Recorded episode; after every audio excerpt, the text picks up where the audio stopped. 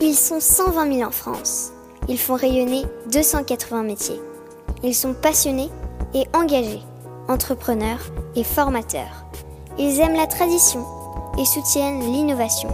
Ils valorisent nos territoires et défendent le fait à la main. Ils sont artisans d'art et ont des métiers d'avenir. Cet épisode est soutenu par l'association Villes et Métiers d'Art.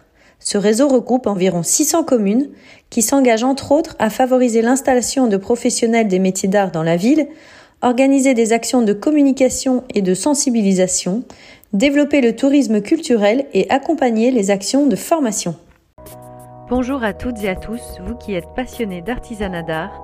Je suis Odoguet et vous écoutez le podcast Voix de Artisans d'avenir.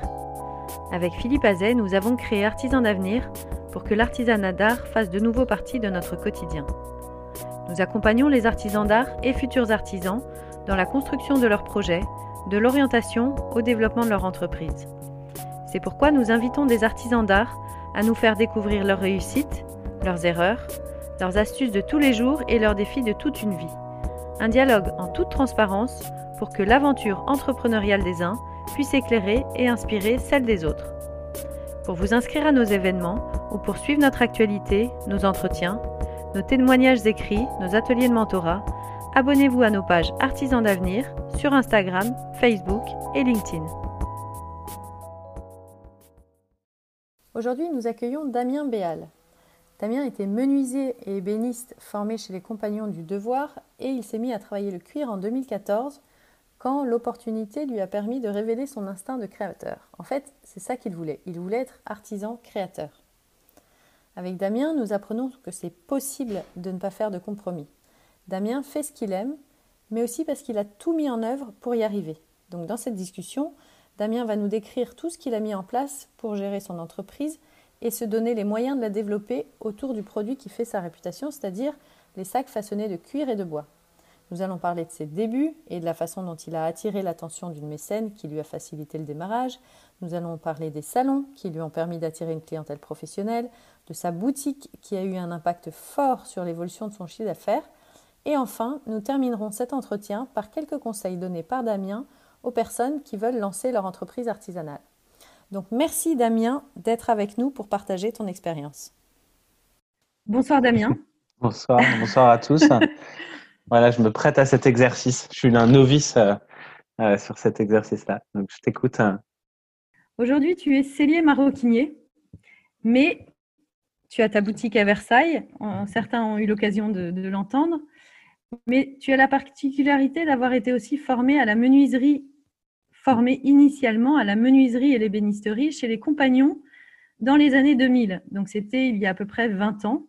Et donc, si on fait bien le calcul, tu devais en avoir à peu près 15. c'est à peu près. C'est à, peu, à peu près ça. À peu près ça.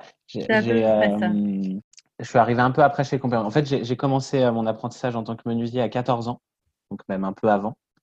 Euh, j'ai fait trois ans de lycée professionnel à l'époque. Euh, alors, ça n'existe plus, mais euh, donc quand moi j'avais 14 ans, on pouvait rentrer dans un cursus professionnel à cette époque-là.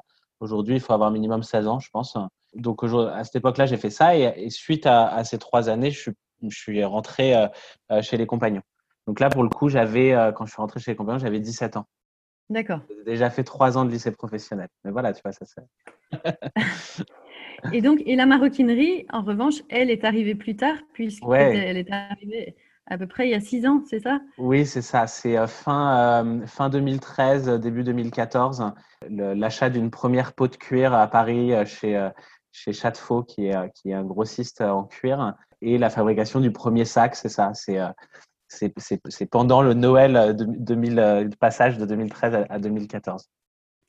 D'accord, on y euh, reviendra, on, y reviendra peut-être un tout petit peu plus tard. Bien sûr. Euh, mais pour commencer, est-ce que tu peux nous dire quel genre d'artisan tu es? Je, pense que je suis. bon, je, me sens beaucoup menuisier. En fait, plus les années passent, j'ai tendance à me sentir plus que artisan sans être forcément avec une étiquette d'un métier derrière.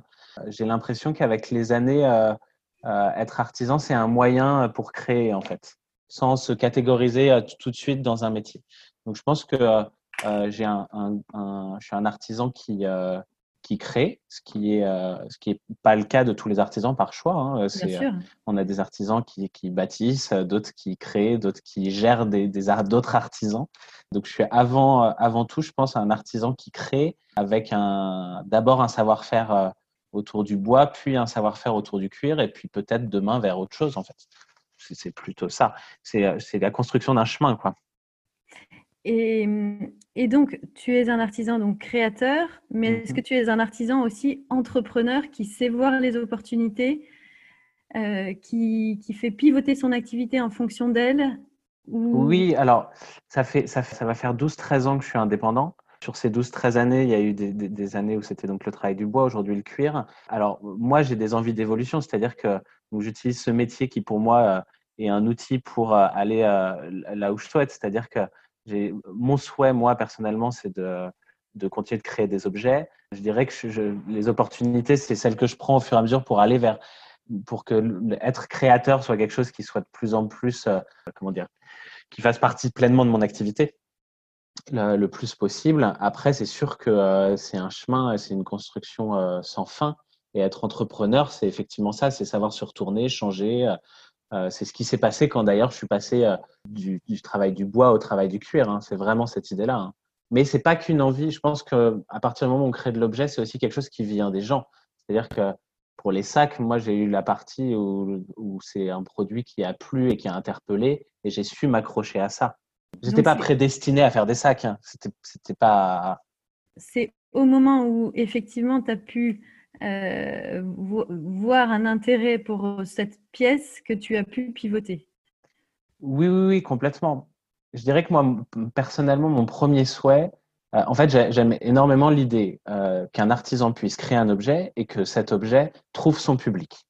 Quand j'étais sur mes premières années, mes années d'indépendant, les gens venaient me voir, avaient une demande et je fabriquais sur mesure ce qu'ils souhaitaient. Donc ça, c'est très bien. Hein, et, mais il y a un moment où j'ai eu envie d'arrêter ça et d'essayer de, vendre une création euh, comme moi je l'avais vue telle qu'elle et qu'elle soit achetée en l'état. Effectivement, quand j'ai fait le premier sac, c'est ce qui s'est passé. C'est qu'en fait, des gens se sont mis à acheter un produit comme moi je l'avais imaginé, sans venir me demander des modifications, des choses. C'est-à-dire que ce que j'avais créé plaisait. Et du coup, c'est au-delà du sac, c'est à cette chose-là que je me suis accroché. C'est à la capacité. C'est un peu le passage de l'artisan qui fait sur mesure à l'artisan d'art qui vend un produit fini. Et moi, c'est là que j'ai su me dire, il se passe quelque chose, euh, j'y vais, quoi. Avec tout ce que ça comporte. Pour le coup, c'est pas si simple, mais c'est. je pense que tout artisan, euh, même tout artisan, euh, alors je pense beaucoup au métier du bois, mais c'est souvent ça qui va travailler pour plein de gens. À côté, il fabrique des petites choses pour lui, voilà. Bah, c'est comme si un jour on venait fouiller dans ses placards pour découvrir ce qu'il avait fait pour lui et qu'on disait mais ça c'est super, on veut tous l'acheter quoi. Euh, alors je vends pas des sacs à tout le monde, mais c'est un peu ça quoi. D'accord. Est-ce qu'on peut revenir à ta formation?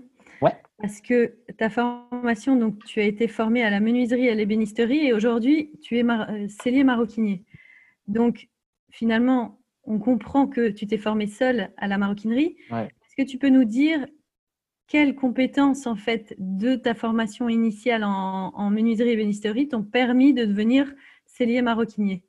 Alors, quand j'ai commencé à travailler le cuir, donc j'avais, ça faisait déjà 6-7 ans que j'étais indépendant, donc et puis j'étais passé chez les compagnons, enfin voilà, donc j'avais un savoir-faire euh, en tant qu'artisan qui était quand même assez euh, assez pointu déjà. Et moi, je me suis penché sur un cuir, ce qu'on appelle du collet euh, en tannage végétal, donc des cuirs épais et qui, mine de rien, euh, alors ça dépend de la façon dont on, travaille, mais il y a un lien euh, avec les métiers du bois sur, euh, sur la matière, sur la découpe, sur le fait de percer le cuir, on perce du bois. Pour ceux qui connaissent les métiers du cuir, un couteau appareil, c'est un outil qui est très proche du ciseau à bois, qui doit être très bien affûté et qui peut attaquer l'épaisseur du cuir pour enlever un petit peu. Donc il y a des liens et, et assez naturellement sur la manipulation de la matière, hein, j'ai réussi à, à me sentir plutôt bien. Après, les questions, elles se sont faites, euh, c'était plus sur comment on dessine un sac, sur la partie créative, c'est-à-dire dessiner un sac, euh, faire qu'il soit euh, confortable, facile à porter. C'est là que les, les, choses étaient un peu plus complexes. Quoi. Et puis, cette idée d'assembler le bois et le cuir, et du coup, un travail de couture à la main, voilà, les, choses, elles, elles, se sont passées comme ça. Après, je pense que c'est beaucoup, c'est très intuitif aussi. Oui, finalement, certains outils, tu as pu les utiliser, que tu mm. utilisais déjà, tu as pu aussi les utiliser en maroquinerie, tu les as essayés, expérimentés. Et finalement, c'est l'expérimentation qui fait que tu te formes aussi tout au long de ta vie d'artisan. Oui, et puis les conseils d'un vendeur de cuir qui va dire bah, ce cuir-là, il a tendance à réagir comme ça. Enfin, moi, le premier sac que j'ai fait, j'ai acheté trois outils, ce qui est vraiment pas grand-chose. La maroquinerie a cette particularité, je trouve, c'est qu'on peut très vite fabriquer des objets en maroquinerie avec très peu de matériel. Ce qui est l'inverse total du bois, où euh, je trouve que souvent, euh, très vite, si on veut raboter un bout de bois, il faut une machine pour le raboter. Enfin, on peut faire des choses à la main, mais c'est moins facile. Et effectivement, les, choses, elles se sont faites comme ça. Et puis après, à beaucoup regarder euh, les sacs des gens, euh, pas tant sur les formes, mais regarder comment le sac a été monté, assemblé, pour comprendre un peu. Euh, après, assembler un meuble, il y a plein de règles structurelles au meuble. Pour un sac, en fait, c'est la même chose. C'est un objet en volume. c'est juste les matériaux qui changent, je crois. Oui, oui, tout à fait. Et d'ailleurs, c'est peut-être l'occasion pour toi de nous dire la différence entre euh, un cellier maroquinier et un maroquinier. Parce que l'importance des machines, C'est ce que je te disais l'autre jour. Alors, je sais, enfin, cellier, pour moi, je suis plus. Enfin, on, peut. Euh, alors, pour moi, le cellier, c'est la personne aujourd'hui, de façon moderne, qui va beaucoup travailler euh, les cuirs avec de la mousse pour de l'assise, des choses comme ça. Il y a la partie sellerie pour tout ce qui est du monde équestre. Et puis après, il y a la maroquinerie. C'est pareil, la maroquinerie, il y a des gens qui font des sacs, mais il y a des gens qui font de la petite maroquinerie, des ceintures, des porte-monnaies. Donc tout ça, c'est assez vaste. Euh, certains maroquiniers ont leur spécialité.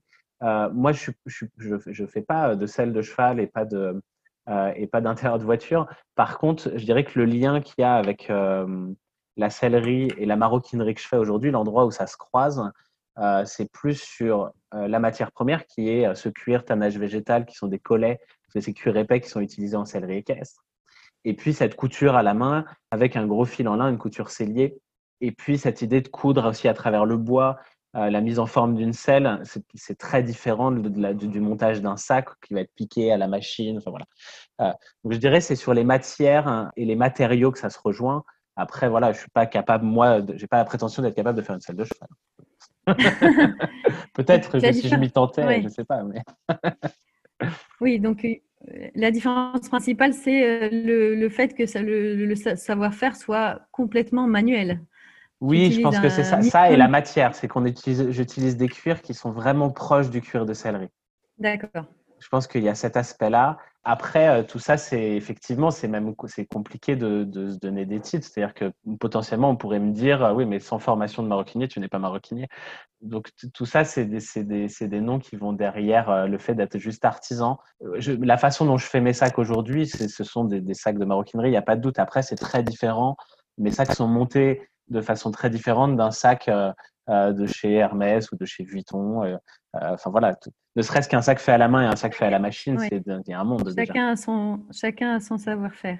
Et alors, si on revient un peu à la, au développement de ton entreprise, quelles ont été pour toi les étapes de ton entreprise, euh, Damien Béal, telle qu'elle est aujourd'hui, à partir du moment, peut-être que tu peux y revenir d'ailleurs un petit peu, au moment où, au moment clé où tu as rencontré cette personne qui t'a donné l'opportunité de, de t'orienter vers la, vers la maroquinerie et, après, quelles ont été les étapes de développement pas à pas que tu as fait? Bah, En gros, juste pour que les gens, pour, euh, remettre vraiment dans le contexte à l'époque, à l'époque, euh, donc c'est il y a plus, un peu plus de six ans, c'est il, y a presque huit ans. Donc je, ferme, j'avais une boutique dans laquelle je vendais des meubles et des objets, donc je ferme cette boutique et euh, je, retravaille un peu en tant que musée. Pendant un an, en fait, je me prends une année de, de, de battement un peu pour réfléchir à justement quelle va être l'étape suivante de, ce parcours d'artisan. Euh, pendant cette année-là, j'ai une amie qui s'appelle Erika euh, Stefani, qui est mosaïste, qui est une amie italienne et qui, euh, qui me demande de lui faire un sac tout en bois pour un défilé de mode à Genève. Du coup, je, fabrique ce sac, en tout cas, on travaille sur ce projet d'un sac avec du bois, avec des incrustations de mosaïque.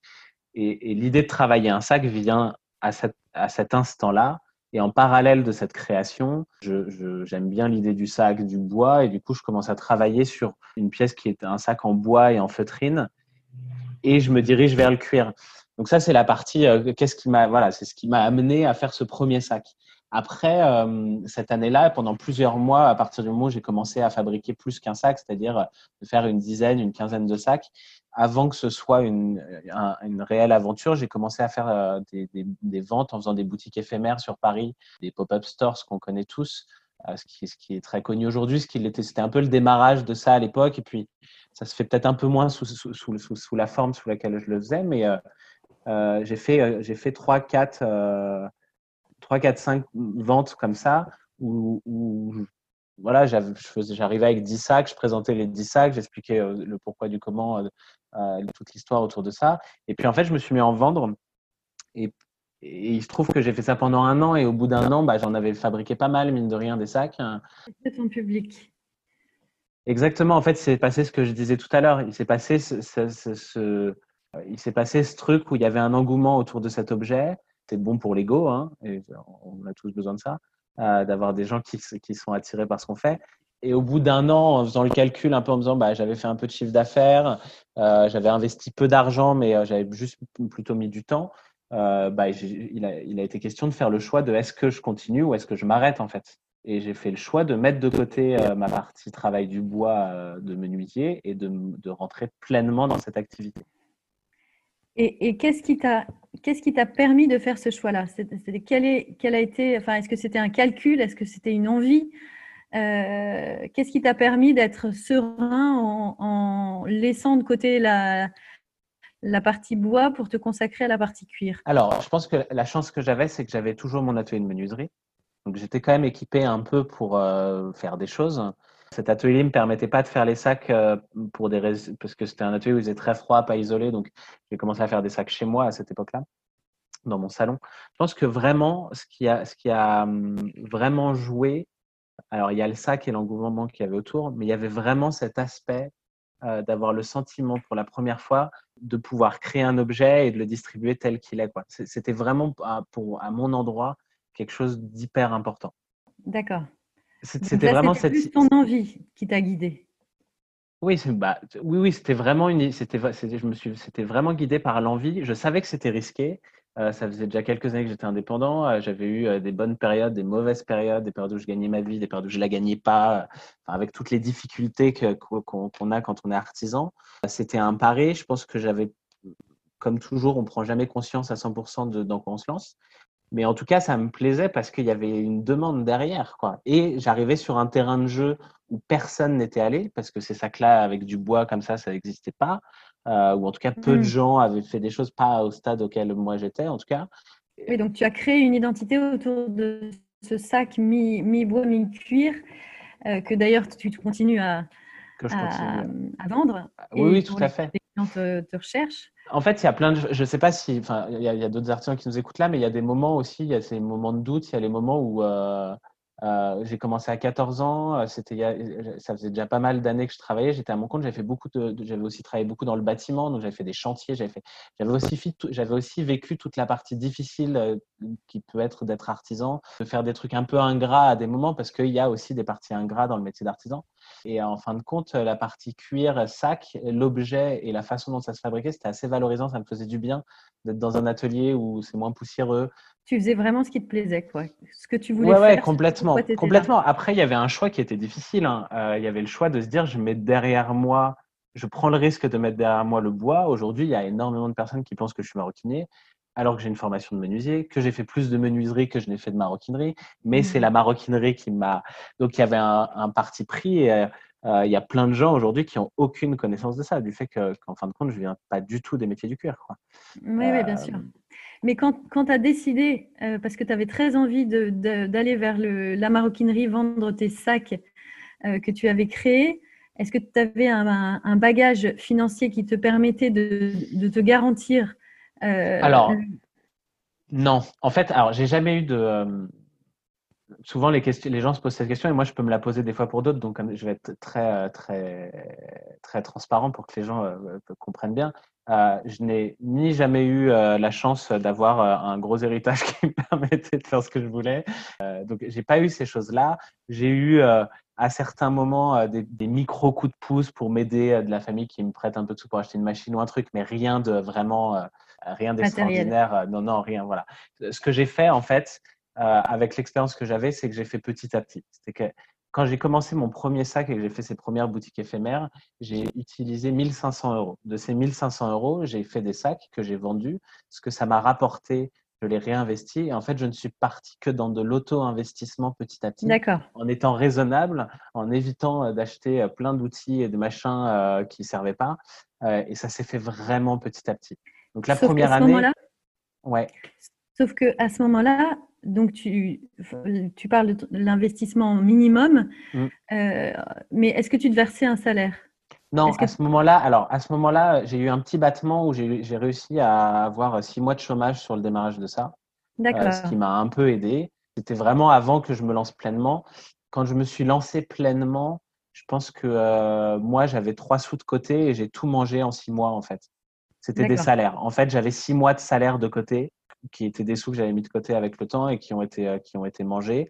Euh, et puis après, ça a démarré petit à petit euh, en arrivant à, gagner un peu de sous et de plus en plus au fur et à mesure. juste pour, pour que les gens voient, à l'époque, la première année, je pense que je faisais 18 000 euros de vente de sacs par là de mémoire. Hein. C'est vraiment ça a quelques années, donc voilà. Autour de ça, je dirais entre 15 et 20 000. Aujourd'hui, je vends à peu près pour autour de 90 000 euros de sacs par an. Et aujourd'hui, je gagne, je me paye euh, autour de 1500 euros par mois. Euh, parce qu'il faut faire tourner la boîte, il faut payer les loyers, il euh, faut pouvoir investir un peu, faire les salons, ces choses-là. Et quand, et quand tu étais donc autour de, de 15-20 000 euros de chiffre d'affaires, mmh. tu avais déjà ta, ta boutique Alors non, ça c'était l'époque où j'étais entre mon atelier de menuiserie que j'avais gardé euh, parce que euh, c'était un, on était, c'est un moment où je le partageais, on était trois dedans, du coup on avait des petits loyers, on devait être à 200 euros chacun par mois, ce qui permet, ce qui m'avait permis de le garder. Et puis euh, toute la partie couture, c'était dans mon salon. Et en fin de compte, j'ai eu une chance folle. On m'a mécéné pendant trois ans. J'ai eu la chance d'avoir ma première boutique à Versailles. Il y a plein de gens qui vont découvrir ça parce que je le dis là, ils vont faire. Oh j'ai, euh, c'est une, une, une, personne euh, que je connaissais déjà qui avait cette boutique, qui était propriétaire et qui un jour m'a dit écoute, euh, la boutique sert pas, si tu veux t'y installer pour faire tes sacs, voilà, je, je te la prête. Voilà. C'était une connaissance. C'était une cliente, quelqu'un qui me connaissait depuis longtemps euh, que, je peux pas mettre dans la case amie parce que c'est quelqu'un pour qui j'ai beaucoup de respect, qui est plus âgé que moi. Et, enfin voilà, mais c'est une, une, personne très généreuse et qui a pu le faire aussi pour d'autres personnes et qui euh, m'a prêté à sa boutique pendant euh, sans, sans, spécialement de date de fin. Moi, j'ai été raisonnable, j'ai su plus parce que je pense qu'il faut pas profiter excessivement des bonnes choses. mais mais j'ai eu cette chance pour le démarrage des sacs, ça a tout changé en fait. J'avoue clairement, hein, ça, ça, euh, du jour au lendemain, j'ai eu pignon sur rue. C'est ce qui a développé, je ne m'attendais pas du tout à ça, mais j'ai développé d'un coup une clientèle versaillaise.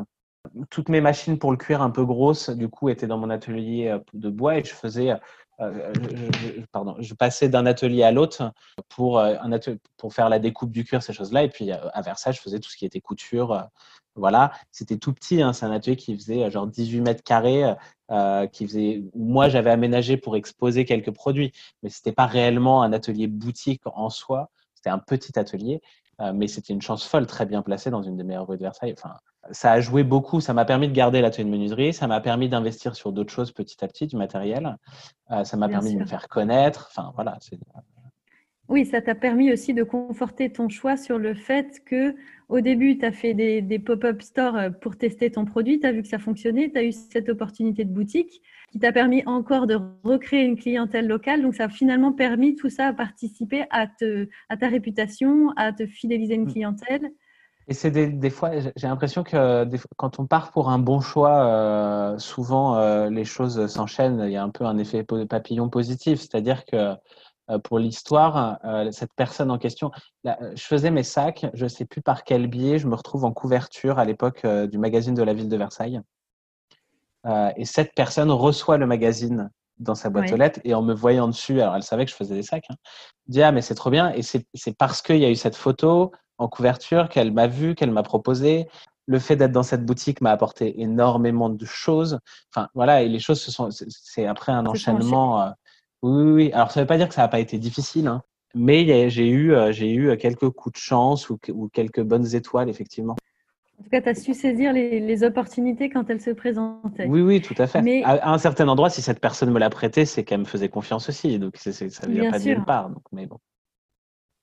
Et est-ce que tu saurais nous dire à peu près, euh, entre ce, ce, moment où tu commençais, euh, grâce au pop-up store, à vendre des sacs, à avoir ta clientèle, et le moment où tu as eu euh, la chance d'avoir cet atelier boutique, est-ce que le fait d'avoir une clientèle locale a vraiment développé ton, activité? Est-ce que tu saurais à peu près le chiffrer?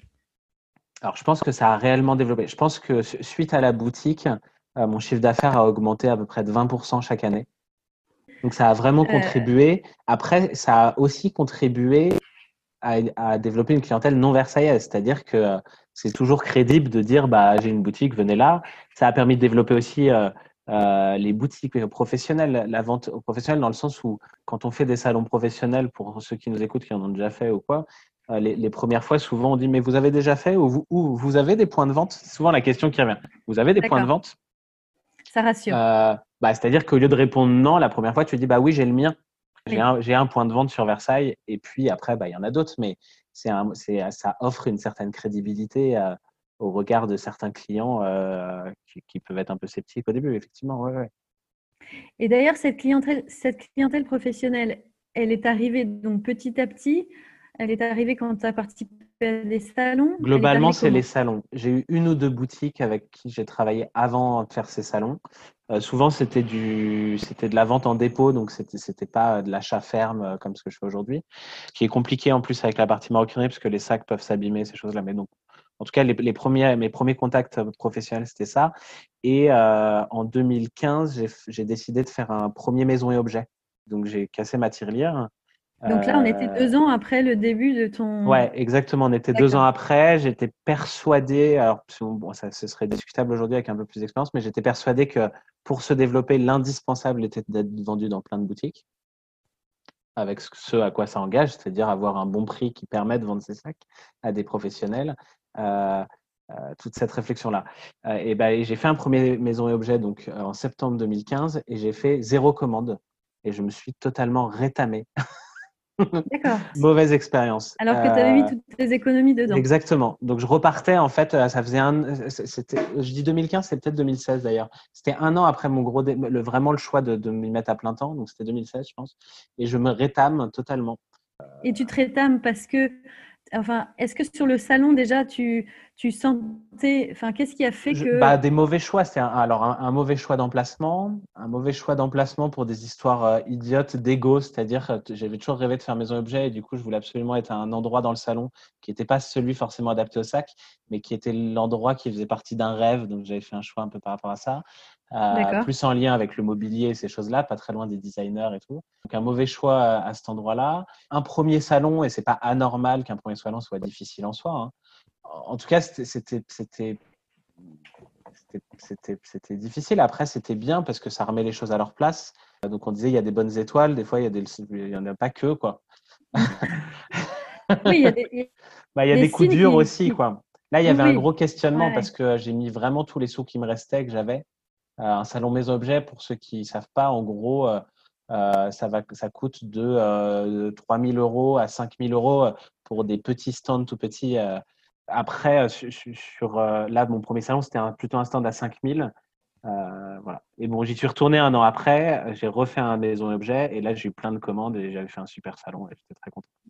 J'ai changé de lieu, j'ai revu les choses, j'ai pris le son de mes erreurs et voilà. Oui, comme quoi il faut pas, tout n'est pas tout n'est rien n'est rien n'est dit. Il faut juste euh, entendre les enseignements qu'on tire de chaque expérience et pour autant pas pas baisser les bras. Euh, oui, oui, oui. Et puis de toute façon, c'est un parcours semé d'embûches avec du bon et, du du moins bon. Maintenant, je vois la question est-ce que je suis dans le hall craft? Oui.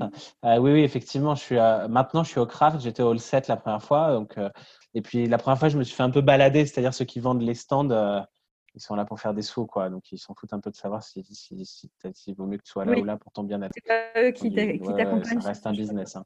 Mais euh, du coup, oui, depuis maintenant, je suis au craft.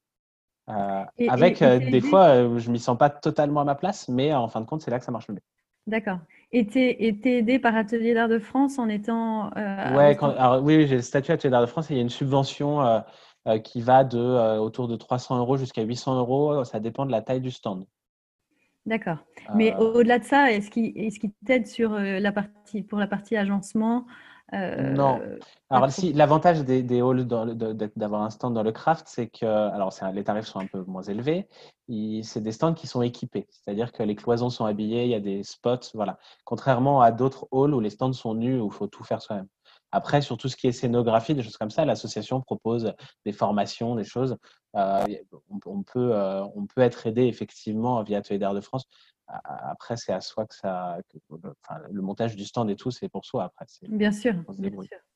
Et aujourd'hui, est-ce que tu saurais, est-ce que tu, enfin, je sais que tu as la réponse parce qu'on en a déjà parlé, mais euh, nous dire dans ton chiffre d'affaires la partie qui, qui revient aux professionnels, euh, celle que tu vends en direct via ta boutique et aussi euh, les ventes qui viennent en ligne grâce aux réseaux sociaux. Alors, euh, donc je pense qu'il y, a à peu près 40% de vente qui est de la vente aux professionnels. Donc, il y a des boutiques qui achètent et qui revendent les sacs. Euh, principalement aujourd'hui, euh, enfin pas aujourd'hui compte tenu des circonstances actuelles, mais à la normale, la Chine, le Japon et la Suisse sont les, trois endroits où le où je vends le plus de quantité. Après, il y a d'autres endroits en France, à l'étranger, mais voilà, c'est principalement les endroits où je vends il y a, euh, je dirais, euh, donc, les 60% restants sont de la vente euh, donc, à du particulier. Et ça, ça se divise. Je pense que malheureusement, aujourd'hui, je fais que 10% de vente en ligne, ce qui n'est pas du tout suffisant. J'ai cru voir passer une question, passer une question là-dessus tout à l'heure. C'est hyper difficile. Ça met du temps. Je travaille beaucoup sur la vente en ligne, mais c'est compliqué. Il faut des moyens importants. J'ai longtemps fait le choix d'investir dans des salons professionnels.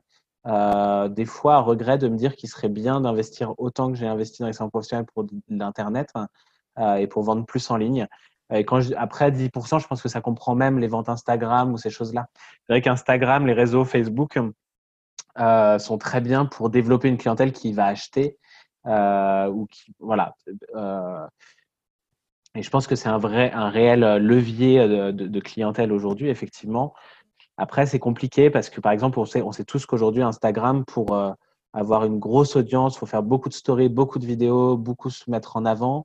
Moi, je me pose plein de questions là-dessus. Je ne suis pas sûr que je sois totalement euh, à l'aise avec cette mise en scène-là. Peut-être que je le ferai dans l'avenir. En tout cas, surtout actuellement, compte tenu des circonstances, je me pose beaucoup de questions là-dessus. Bien sûr. Et est-ce que tu sponsorises des, des, des publications? Alors, non, je l'ai fait à une époque euh, sur des collaborations où je sponsorisais une publi parce qu'il y avait un enjeu sur une collaboration avec quelqu'un de l'extérieur, mais je le fais, je le fais pas actuellement. En gros, euh, pour ceux qui se peuvent, j'ai à peu près 3500 abonnés sur, euh, sur Instagram et c'est un peu, un peu moins sur Facebook, mais ça, ça se vaut. Ça s'est fait vraiment petit à petit. J'ai jamais acheté d'abonnés, de choses comme ça. Je suis pas sûr que ce soit bien. Après, voilà, le réseau Instagram évolue beaucoup, les algorithmes changent. Je pense que la vidéo est en train de prendre un pas énorme. Euh, les stories, les lives, ces choses-là. Est-ce qu'il va falloir s'y pencher? C'est toujours difficile quand on reste des artisans. Il y a des gens qui ont plus de facilité que d'autres à se mettre en avant sous cette forme-là. Bien sûr, bien sûr. Ça revient très souvent dans les témoignages. Ouais, Et puis là, on a tous eu du temps à s'endormir devant euh, des stories euh, de blogueurs et de machins, à se dire mais pourquoi je reste bloqué là-dessus? Je comprends bien, il y a une attirance. Je sais pas, mais peut-être que demain vous me verrez dans mon atelier avec Instagram au bout et que j'aurai voilà. Ça veut... En tout cas, c'est pas un choix facile pour moi. Non, non, bien sûr, bien sûr. Il, y a des, appuis certainement euh, imaginables, mais, euh, mais, euh, mais est-ce que enfin, depuis ces six dernières années, tu as vu le chiffre de tes ventes en ligne progresser? Enfin, est-ce qu'il y a eu une, une évolution entre ta boutique Oui, oui, ça petit à petit. Petit à petit. Alors, les périodes de Noël, ça n'a rien à voir avec il y a quelques années. C'est les périodes où je vends vraiment pas mal en ligne. Je peux avoir des, des, semaines où je fais une vente chaque jour et pour moi, c'est un peu un truc de fou. Euh, c'est pour moi, c'est beaucoup. Après, je peux encore faire des mois où je fais zéro vente. Ça m'arrive encore sur certaines périodes. Mais vraiment, en fait, il y a un moment où c'est dommage. Enfin, il va falloir que ça évolue parce que c'est un vrai levier intéressant. Après, j'ai un produit entre acheter un sac classique et acheter un sac chez moi. Je pense que c'est un peu moins facile de vendre un de mes sacs en ligne. Euh, souvent, les gens, parce qu'il y a du bois, se posent la question du poids, ces choses-là. Donc, donc, un peu plus difficile à, à vendre, mais ça ne veut pas dire que c'est impossible. Hein. Oui, oui, bien sûr. Et oui, les, les, les, gens, tu penses que ça les rassure Souvent, je pense que c'est des gens qui connaissent. Voilà, c'est ça. Ils te connaissent par les réseaux sociaux, ils, ils, savent que tu as une boutique, ils viennent voir ta boutique et c'est comme ça qu'ils deviennent tes clients. Est-ce que tu as beaucoup de clients fidèles? Euh, Oui, ouais. J'ai beaucoup, beaucoup de clients fidèles. J'ai des clients qui sont fidèles depuis le début. Bah, là, tu vois, j'ai eu une, euh, une, une, dame qui, m'a, qui me commande un sac là pendant le confinement. Et en fait, je, je pense que c'est une cliente de très longue date parce que j'ai vu une photo du sac qu'elle avait déjà et je vois comment c'est fabriqué, ça date, de, ouais, ça a vraiment euh, date depuis longtemps. Il y a Philippe qui a le micro coupé qui peut pas parler. Exactement, exactement. Je, je juste que moi, je suis un client fidèle de Damien. voilà, exactement. ben voilà, exactement. Tu en auras d'autres, j'espère, parmi cette assemblée. Euh, avant de passer la parole à Philippe qui va prendre les questions pour, euh, pour poursuivre, je voulais quand même te poser une question. Si tu avais un message à faire passer aux personnes qui veulent aller vers ton métier, qu'est-ce que, quel est le principal message que tu, que tu leur donnerais? Pour les personnes qui sont intéressées par les métiers du cuir, j'essaie de ne pas mettre maroquinier parce que. Euh, oui.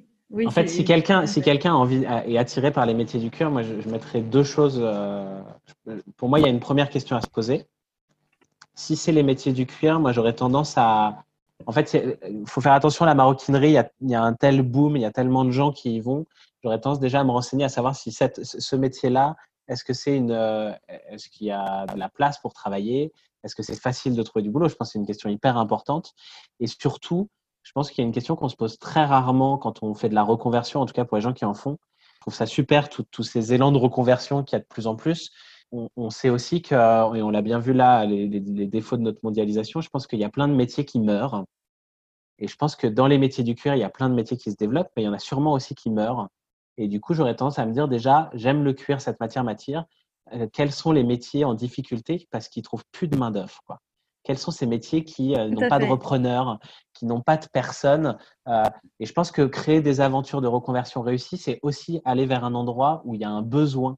Et du coup, bah, c'est peut-être pas les sacs, mais c'est peut-être plus la ganterie, ou c'est peut-être plus la gainerie, ou je sais pas. Donc, je pense qu'il y a une question à se poser là-dessus. Chercher la main d'œuvre. chercher, chercher, ouais. Euh, quand on voit, je pense que ça nous fait tous, euh, surtout là, tous les gens qui sont ici, qui ont un, j'imagine un amour de l'artisanat, ça nous fait tous mal quand on entend aux infos que euh, la dernière entreprise qui fabriquait telle chose est en train de fermer parce qu'il n'y a pas de repreneur. Bah, bien sûr. Bien sûr. Du coup, je pense que dans beaucoup de métiers d'art. Je pense que si on veut se reconvertir vers des métiers de la main, je pense que c'est intéressant de se poser cette question c'est intéressant de se poser la question de est-ce que je suis capable, est-ce que mon mode de vie est en lien avec euh, les revenus qui seront associés à ça?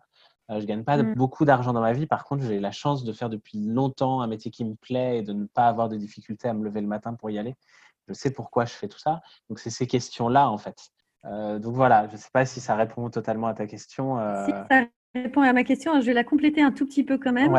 Euh, pour, un, pour un artisan qui, qui, donc a déjà fait le choix de, de se reconvertir et qui est au début de son aventure, toi, la stratégie commerciale que tu, que tu recommandes, finalement, est-ce que c'est n'est pas celle que toi, tu as adoptée? Quel, enfin, Dans quel ordre euh, Alors, je pense que euh, pour quelqu'un qui a déjà fait la formation ou qui va se lancer? Non, quelqu'un qui, qui, veut lancer son entreprise, qui est formé. Veut lancer son entreprise. Euh, je pense alors, je pense que quand on est gérant d'une entreprise, le premier truc, c'est euh, essayer d'avoir le moins de charges possible. C'est-à-dire que pour pouvoir investir dans une entreprise, au fur et à mesure du temps, il faut pour le coup faire le moins de dépenses possible.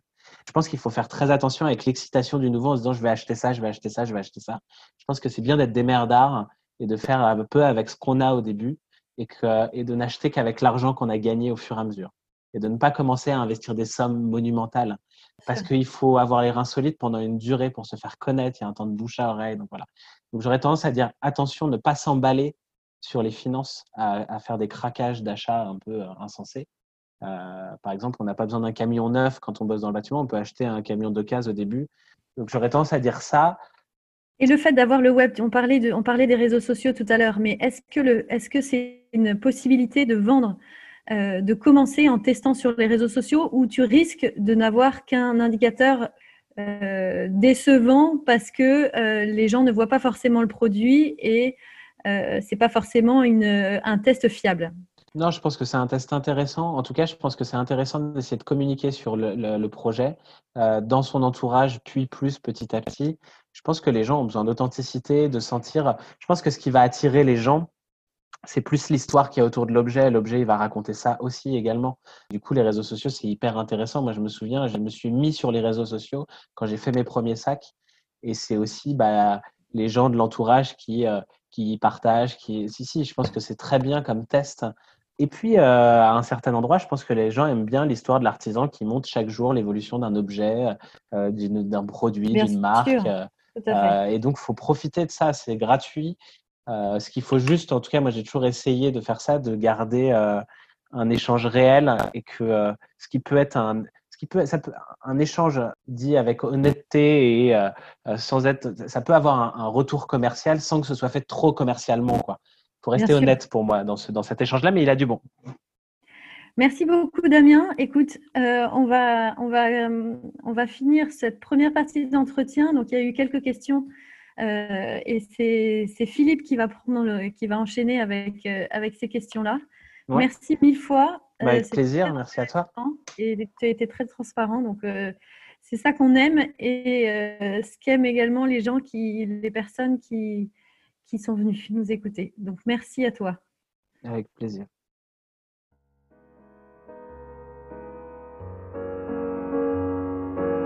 Et voilà, c'est terminé pour aujourd'hui. Nous espérons que vous avez passé un bon moment enrichissant. Si vous voulez nous aider à faire découvrir le podcast et si vous pensez qu'il est nécessaire de faire connaître les parcours des artisans d'art et de leurs entreprises, parlez de nous autour de vous. S'il vous reste maintenant encore 30 petites secondes, notez ce podcast avec 5 étoiles sur la plateforme d'écoute que vous utilisez. Merci et à bientôt pour un nouvel épisode.